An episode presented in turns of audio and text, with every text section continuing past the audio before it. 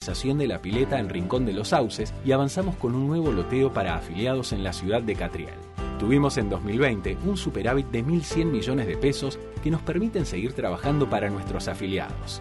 MEOP, la mutual de los trabajadores petroleros. El futuro es hoy.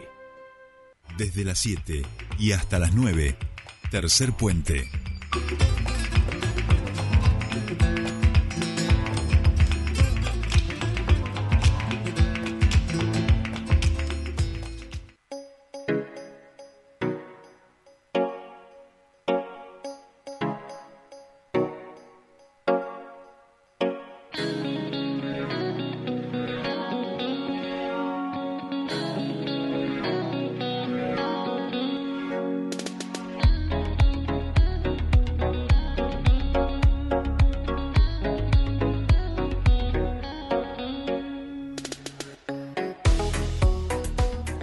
Bien, seguimos aquí en Tercer Puente, comenzamos nuestro espacio de entrevistas y la vamos a saludar ya mismo a la diputada provincial Lorena Parrilli de Unión por la Patria para que nos cuente cómo estuvo esta sesión del día de ayer. Lore, muy buenos días, te saluda Jordi Aguiar, bienvenida a Tercer Puente.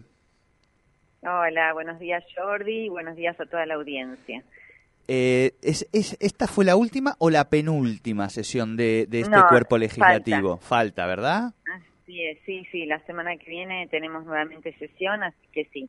Estamos ya en las en las sesiones donde se tratan los temas que tienen que ver más que nada con las leyes de presupuesto, de todos los poderes, marco eh, fiscal, bueno, el código fiscal, así que queda importante, queda importante. son, leyes, claro, las que se tratan a fin de año son leyes bastante extensas y bueno, que implican dedicación, así que bueno, ayer fue larga la sesión. Sí, sí, sí, porque tocaba la aprobación en este caso, en este caso de los presupuestos de los tres poderes del Estado. Contanos un poco tu, tu mirada y qué, qué se proyecta en ese presupuesto. Bueno, ayer en el presupuesto de, de gastos de la provincia en general yo los apruebo porque entiendo que los presupuestos son los planes de gobierno, es el plan de acción de un gobierno y la verdad es que no votarlo significa trabajar con el presupuesto del año anterior. Esto se lo han hecho a Cristina, no sé si ustedes recordarán que hubo varios ejercicios donde no le aprobaron el presupuesto y Cristina tenía que gobernar con el presupuesto del periodo anterior. Así que esto es, la verdad que muy muy complejo y muy difícil de llevar adelante. Así que nosotros en general eh, hemos aprobado todos los presupuestos, pero eso no significa que convalidamos lo que está escrito. De hecho, lo dejamos explícito y planteamos nuestra disconformidad. En relación al presupuesto del Poder Ejecutivo, sabemos que es un presupuesto que está avalado por el gobernador electo Rolando Figueroa y nos preocupa porque es la misma configuración de gastos que los presupuestos de años anteriores. ¿Qué significa esto? Que la participación que tienen algunos rubros o temas críticos respecto del total de gastos se mantiene. Por ejemplo, todo lo que hace a obras de infraestructura y construcción, eh, redes de agua, de gas, construcción de rutas, hospitales, escuelas. En general, desde el año 2007, el porcentaje que se destina del total de gastos es del 10% y fue bajando a lo largo de los años llegó al 2022 al 5%. Bueno, en el ejercicio que viene se va a mantener en los mismos valores prácticamente. Con lo cual es preocupante porque mi ley ya planteó de que no va a haber obra pública y que va a haber un ajuste en relación a ese, a ese ministerio.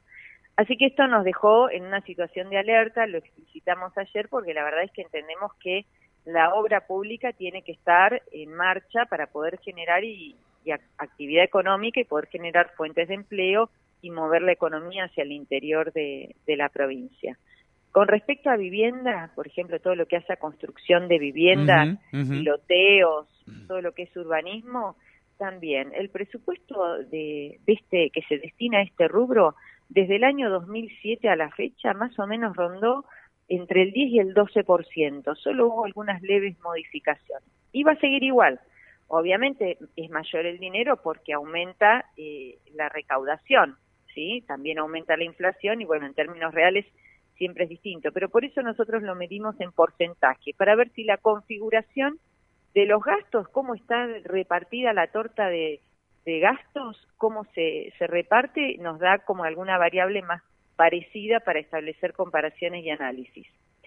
Con salud pasa lo mismo, educación igual, más o menos siempre en el mismo porcentaje, y lo que sí vemos es que sigue creciendo la deuda pública, todo lo que hace a servicios de deuda. Ayer lo dejamos de manifiesto, hicimos una serie de comparaciones, vimos el cronograma de pagos de servicios de deuda que tiene la provincia para todo el año que viene, es muy elevado, hay vencimientos altísimos, por ejemplo, en el mes de octubre va a ser de 29.427 millones de pesos, y ese monto, lo que se va a pagar, por ejemplo, en el mes de octubre, es lo que se, se va a pagar, por ejemplo, durante todo el año en infraestructura de salud, o sea, en hospitales, en centros de salud pública de los barrios. O sea, hay una, una paradoja y una gran injusticia, porque lo que se gasta en un mes en pagar deuda es lo que se destina, por ejemplo, en un año para salud, en obras de infraestructura para salud, en un año en obras de infraestructura para vivienda, y esto lo dejamos explícito porque no no queremos eso para la provincia. Nosotros queremos realmente que se resuelva lo, lo que hoy preocupa a los neuquinos que es educación salud y acceso a la vivienda digna.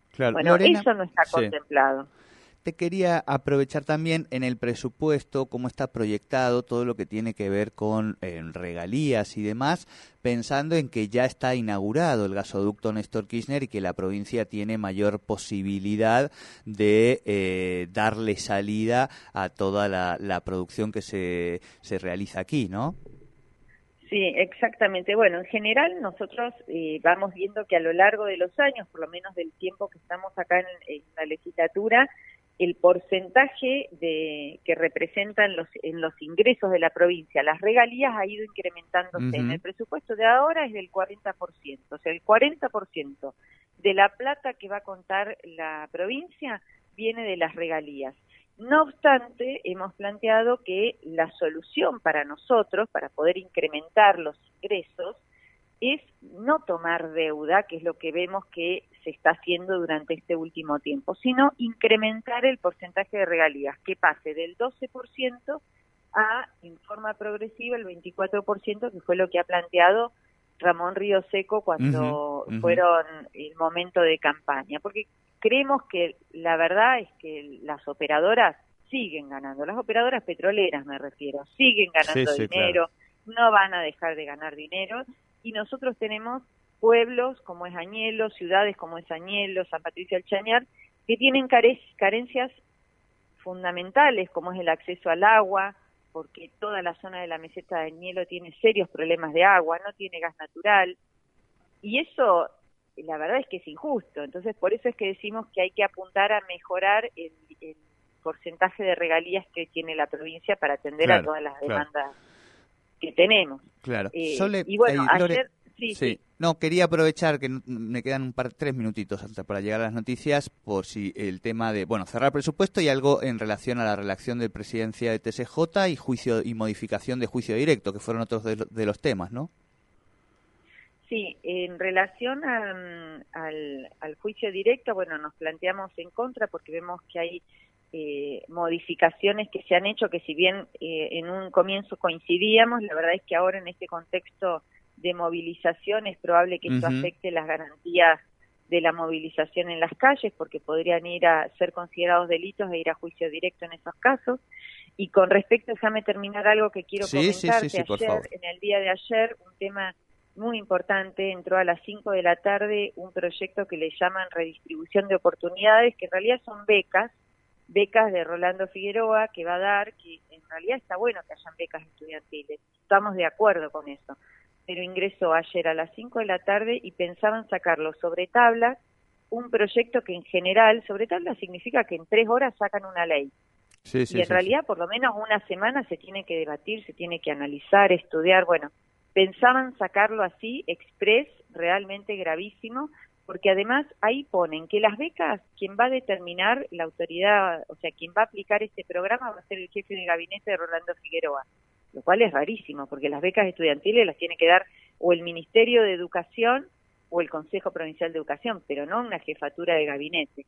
Y esas becas van a estar financiadas por la legislatura, o sea, otra vez Rolando Figueroa le echa mano al, presupuesto legislativo y el presupuesto del Ejecutivo. Pero lo insólito es que en realidad, si va a poner plata el, legislativo, pues bien, en la autoridad de aplicación tiene que también estar representado el poder legislativo para poder llevar adelante el programa y no solo el ejecutivo, ¿no? Y mucho menos a través de un jefe de gabinete. Eh, así que, bueno, hemos planteado eso y ayer, bueno, a raíz de, de haber explicitado todas estas cajas políticas que viene armando Rolando Figueroa desde hace dos meses atrás con las leyes que nos mandó, y fue en ese momento que la, la presidenta que estaba presidiendo la sesión, Marita Villones, cortó el micrófono y no, me dejó hablar. no. Ah, sí, sí, la verdad que es gravísimo el grado de intolerancia que hay de autoritarismo, pues la verdad es que esto tenemos que decírselo a la comunidad, no me corta el micrófono a mí, se lo está cortando a toda la gente que nos votó a nosotros para poder estar en esa banca diciendo lo que vemos. Claro, claro, claro. no, no, bueno, pero aparte estamos ya en el final del año, de una gestión, ya han convivido todos estos cuatro años, con Marita han acompañado, digamos, el mismo proyecto a nivel nacional, ¿viste? Pero bueno, así es la, también los intereses de, la política.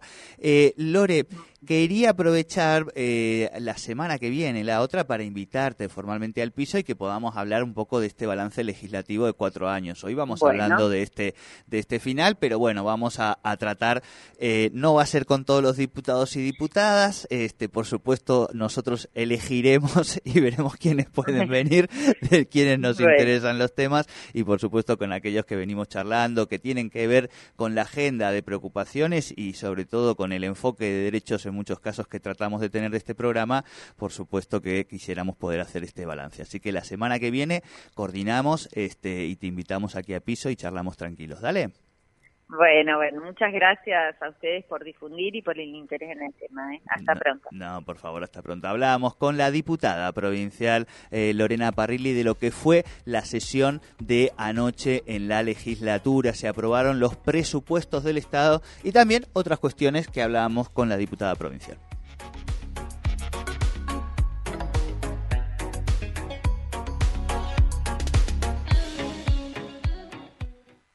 Descarga la app Radio 10 NQN para iPhone y Android y mantenete